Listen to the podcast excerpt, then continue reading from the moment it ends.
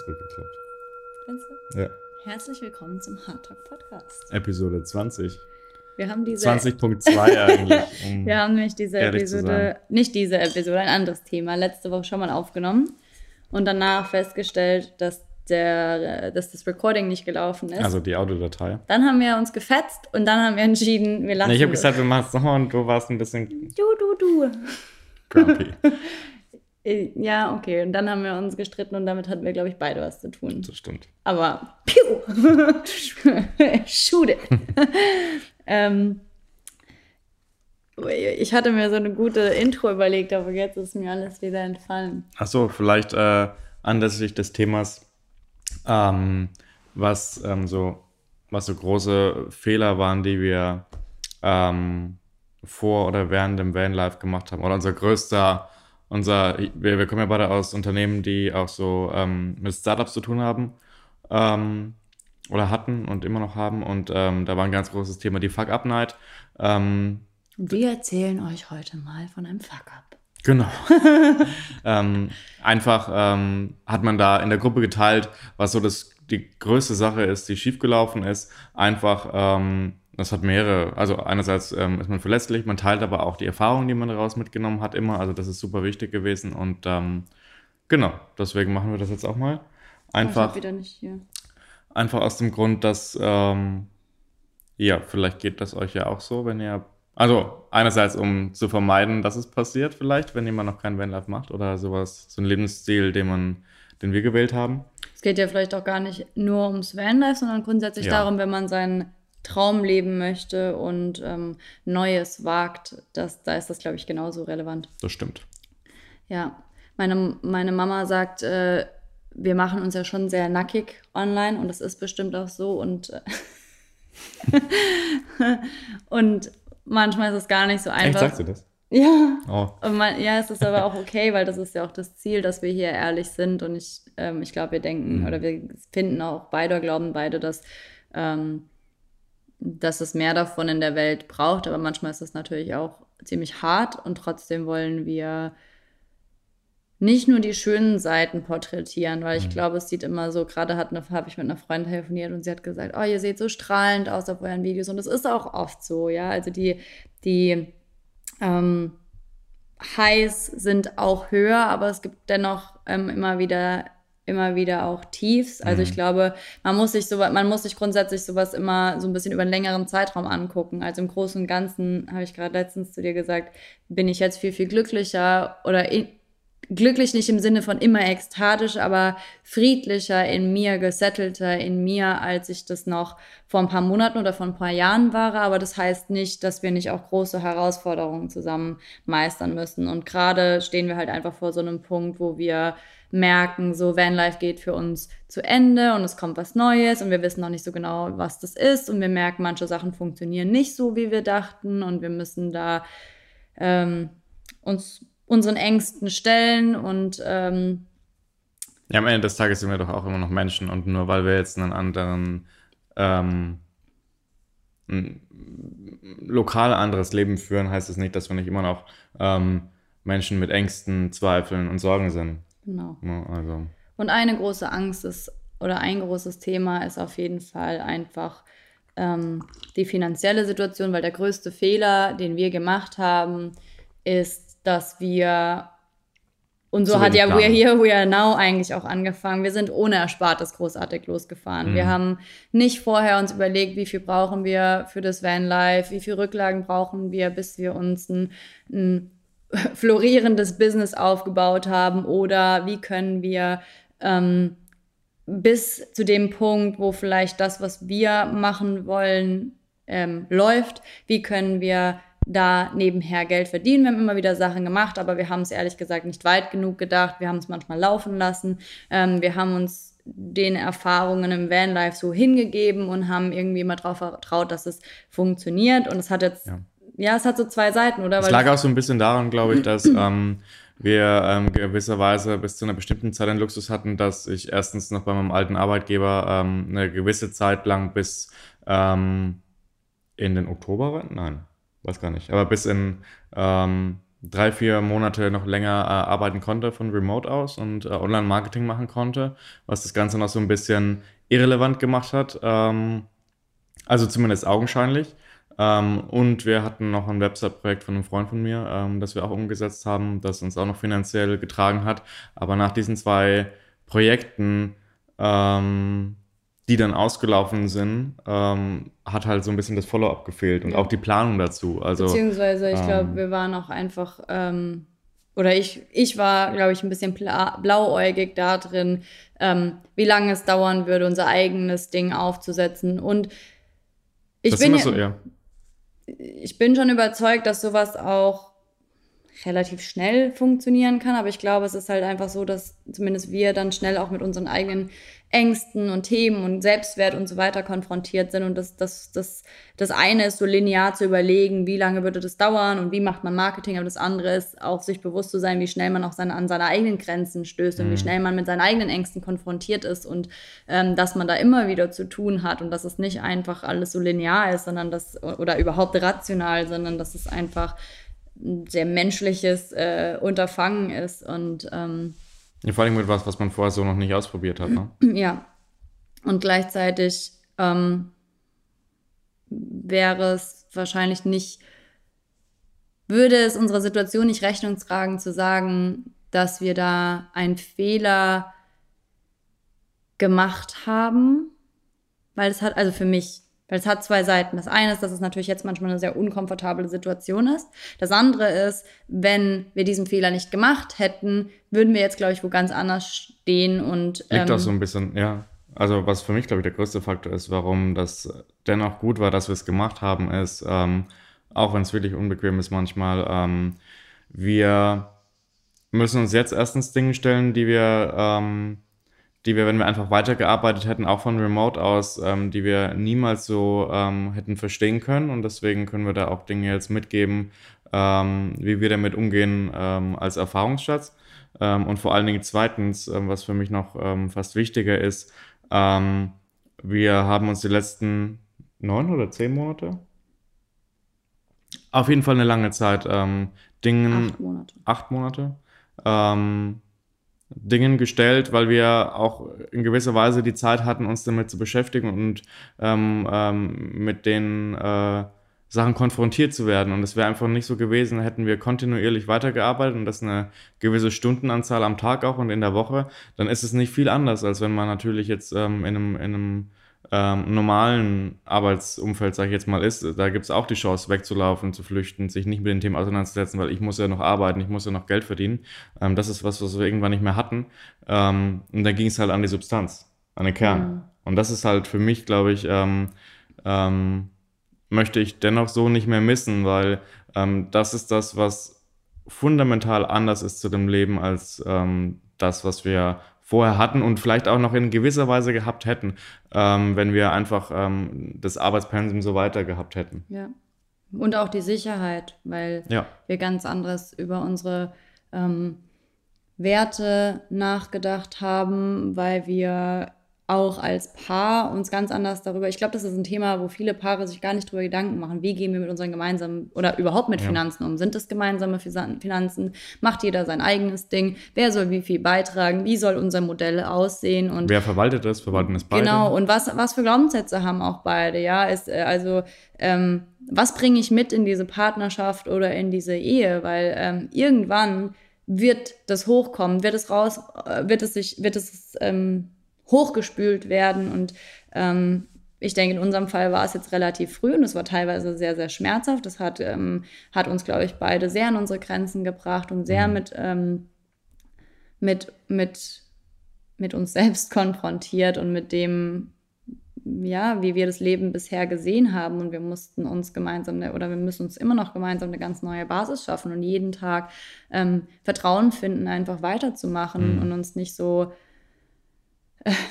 in Frust fallen zu lassen und einfach zu sagen, ist alles scheiße, jetzt, jetzt müssen wir halt auch durch. Und ähm, deshalb würde ich das auch nie missen wollen. Also ich glaube, wir stehen jetzt an dem, das dann da, ich glaube, wir sind auch ein bisschen losgefahren, um eine neue Art von Freiheit zu entdecken. Das ist eigentlich das Thema, über das wir letzte Woche gesprochen haben, Freiheit. Ähm, und letztendlich finden wir diese Freiheit jetzt in uns, weil wir uns diesen Themen stellen müssen, weil die mhm. nicht mehr so irgendwo lauern oder unangesprochen sind, ob das, ob das jetzt bewusst passiert oder unbewusst. Aber es, es macht was mit der Beziehung, es macht was mit uns als Mensch. Ich merke jetzt, dass ich viel gesettelter bin darin, wer ich bin und was du willst, was ich will und ja. was Sinn für mich bedeutet. Ähm, und ja, was, was dir auch wichtig ist. ja, und nicht mehr so viel in diesem Suchen drin, sondern mehr so in einem Prozess des Ankommens immer mehr und immer wieder. Mhm. Und ich glaube. Gutes Stichwort ähm, im Suchen sein. Ähm, wir hatten es ja schon mal angesprochen, die, viele Menschen suchen. Ähm, Muji sagt so schön, jetzt ist Zeit zu finden. Ähm, ich glaube, das liegt auch so ein bisschen da, also ich kann es nur von mir sagen, aber ähm, das Suchen hängt auch so ein bisschen damit zusammen, dass man die Dinge, die man gerne möchte, sich zwar, also mir geht das so, wenn ich, wenn ich, ähm, manchmal kann ich das nicht so klar formulieren ähm, und ich bin jemand, der muss das aufschreiben und zur Not eine Liste machen und um dann zu sehen, was es wirklich ist. Das ist ähm, ganz schön ungewohnt am Anfang und ähm, so eine solche ähm, Gefühle oder Bedürfnisse oder Werte, wir haben so eine Werteliste gemacht, ähm, mal in ein Wort zu gießen und dann aufzuschreiben und dann im Optimalfall noch ähm, vielleicht mal so ein paar die, die ähm, weniger wichtigen Werte oder Bedürfnisse wegzustreichen, um wirklich mal zum Kern zu kommen, was ist mir eigentlich im Leben wichtig und wie möchte ich das leben, wie, ähm, auf was möchte ich mich fokussieren.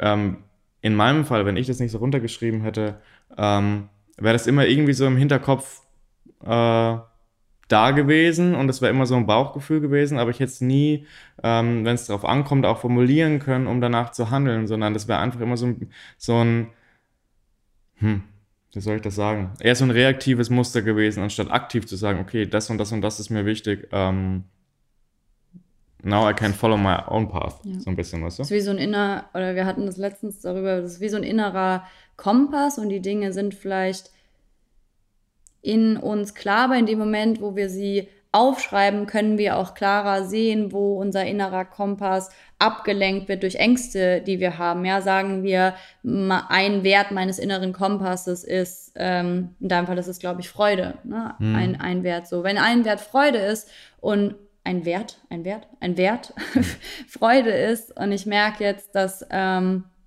dass viele Erfahrungen, die ich mache, eigentlich gar nicht so freudvoll sind, dass ich auch keine Freude in die Welt bringe, dass mhm. ich eher ständig eng bin, ja, dann, dann, dann kann ich mich ganz aktiv auch fragen, so welche Glaubenssätze, welche Ängste, welche Erfahrungen, die ich gemacht habe, ähm, bringen meinen Kompass durcheinander. Und ähm, deshalb ist das eigentlich eine schöne Übung. Das ist dann, hilft dann auch leichter zu entscheiden, ähm, okay, das dient mir gerade überhaupt nicht mehr, ja. weil ähm, ich merke zwar, das macht mir äh, keinen Spaß, aber ich kann, ich unternehme nichts dagegen, weil ich es nicht so klar formulieren kann, wenn ich mir das aber runterschreibe, ähm, habe ich was zum Festhalten so ein bisschen. Ähm, und ähm, das Schöne ist auch, wenn man das als Paar macht, und das war, glaube ich, auch mir wichtig, ähm, die mal abzugleichen. Also, und das Schöne ist, das funktioniert in Freundschaften, das funktioniert in Arbeitsbeziehungen, das funktioniert in, in äh, Ehen, Partnerschaften, was auch immer.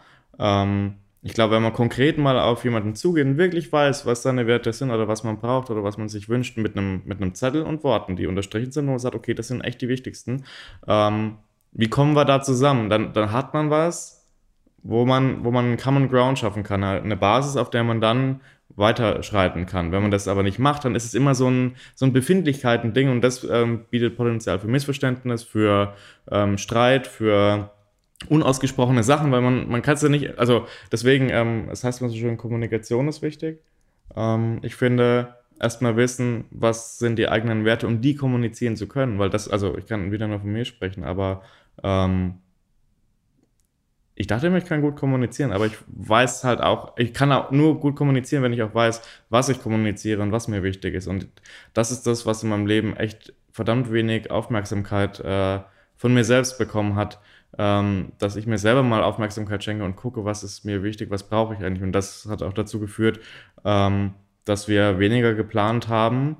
Ähm, zu Beginn der Reise oder zu Beginn der Tour, das war ja auf unbegrenzt auch gesetzt eigentlich, ähm, als wenn ich das heute wüsste, ähm, dass ich das wahrscheinlich gemacht hätte, hätte ich definiert einen Punkt, ein Wert ist vielleicht Sicherheit. Ähm, dann hätte ich, hätten wir öfter, also das, das wäre dann, hätte ich einen Reibungspunkt geschaffen, wo wir dann ähm, hätten dealen mit, mit müssen. Und das gab es halt einfach zu dem Zeitpunkt noch nicht. Hm. Oder? Wie ist es bei dir? Ja, ich denke, das ist wir. Das schafft wieder so die, die Brücke, weil mh, hm, ich glaube, es braucht die Herausforderungen im Leben und die schwierigen Momente im Leben, mhm. um diese Sachen so klar zu kriegen, um, um zu wissen, was ist mir am Ende wirklich wichtig im Leben. Ähm, seien es jetzt die Werte oder Teil dieser Aufgabe war auch ähm, aufzuschreiben, so was waren die glücklichsten Momente bisher in meinem Leben, wann fühle ich mich erfüllt, was sind die Dinge, die ich tue, die mich erfüllt fühlen lassen. Und für mich war zum Beispiel eine schöne Erkenntnis, dass viele der Dinge, die ich aufgeschrieben hatte, obwohl ich lange, lange vor dem Vanlife ähm, nach und auch während dem Vanlife nach Tätigkeiten, beruflichen Tätigkeiten gesucht habe, die für mich Sinn machen und die irgendwie sinnig sind, die, die, die, ähm, ja, die mich erfüllen, dass viele der Dinge, die ich aufgeschrieben habe, hatten tatsächlich viel eher mit, mit Familie, mit Freunden, mit Partner zu tun, mit Natur,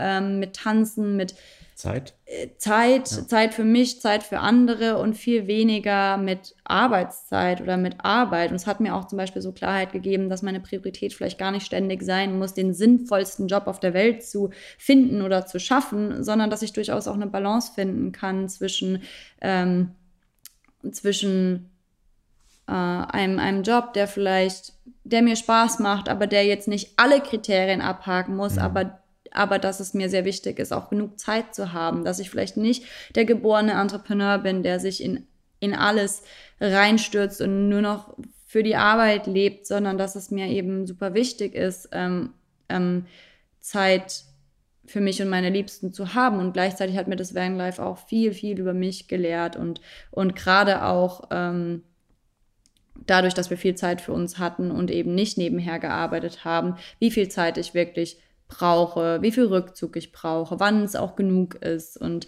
ähm, wie viel Zeit man eigentlich braucht, um auf seinen Körper zu hören und was man für Bedürfnisse ja, hat. Ne? Ja, und das, ähm, also es war auf jeden Fall, rückblickend ja. kann man sagen, es war irgendwie ein Rookie-Fehler. Es war, wir waren da sehr, sehr blauäugig, aber gleichzeitig war es auch das Beste, was wir hätten machen können mhm. für uns. Ja, wir ste stehen jetzt manchmal gefühlt knietief im Schlamm und äh, aber, aber ich muss, ich fühle mich so, als müsste ich auf eine ganz neue Art und Weise Verantwortung für mich selbst und für uns übernehmen, wie ich es vorher noch nicht getan habe, weil ähm, der Need nie groß genug war. Der Need, sich auch mit Sachen auseinanderzusetzen, wie meine, meine Einstellung zu Finanzen, meine Einstellung zur Arbeit und zu verschiedenen Arbeitsmodellen, meiner Einstellung zu Sinn und zu Sinnhaftigkeit, meine Einstellung zu, keine Ahnung, allen möglichen Dingen. Ähm, das erweitert ja. auch so ein bisschen den Horizont, weil ja, du dich zwangsläufig interessiert, dass was ein ETF ist oder ja. Äh, ja. Ja, auf jeden Fall. Warum man 25% für Aktien an Steuern zahlen muss, wenn man sie verkauft. Aber ja. Das, das weiß ich jetzt ehrlich gesagt noch Echt? nicht, warum man das zahlen soll. also, ja, also äh, ich meine, dass man es zahlt, okay, aber warum man es zahlt, war jetzt nicht in der Erklärung mit drin. Egal, okay. dass es jetzt geht, vielleicht ein bisschen. Es kam nämlich dann irgendwann zu einem Punkt, wo ich zu Stefan gesagt habe, so, ich möchte, dass wir uns hinsetzen und ähm, du mir das einfach mal alles erklärst und dann so dieser Aha-Moment von, wow, Geld funktioniert so wie alles andere auch, zirkulär. Ich muss es irgendwie mhm. wieder ein System geben, damit es für mich arbeiten kann. Wenn ich es horte, wenn ich es zurückhalte, dann passiert damit gar nichts nichts, außer dass das Wert verliert. Und so ist es auch mit meinen Gaben, mit den Dingen, die ich zu sagen habe, zu geben habe, mit, mit allem im Leben. Ja, mhm. wenn ich es wenn ich's, ähm, wenn ich es in die Welt gebe, kommt es zu mir zurück. Wenn ich denke, ich habe davon zu wenig und ich will es alles festhaben, halten und bloß nicht, bloß nicht rausgeben, weil ich der Meinung bin, whatever, da muss erst die, die tollste Gelegenheit kommen, dass ich sage, was ich zu sagen habe, dann brauche ich mich nicht wundern, wenn es nicht zurückkommt. Ja, also auch viel, ähm, viel gelernt einfach äh, über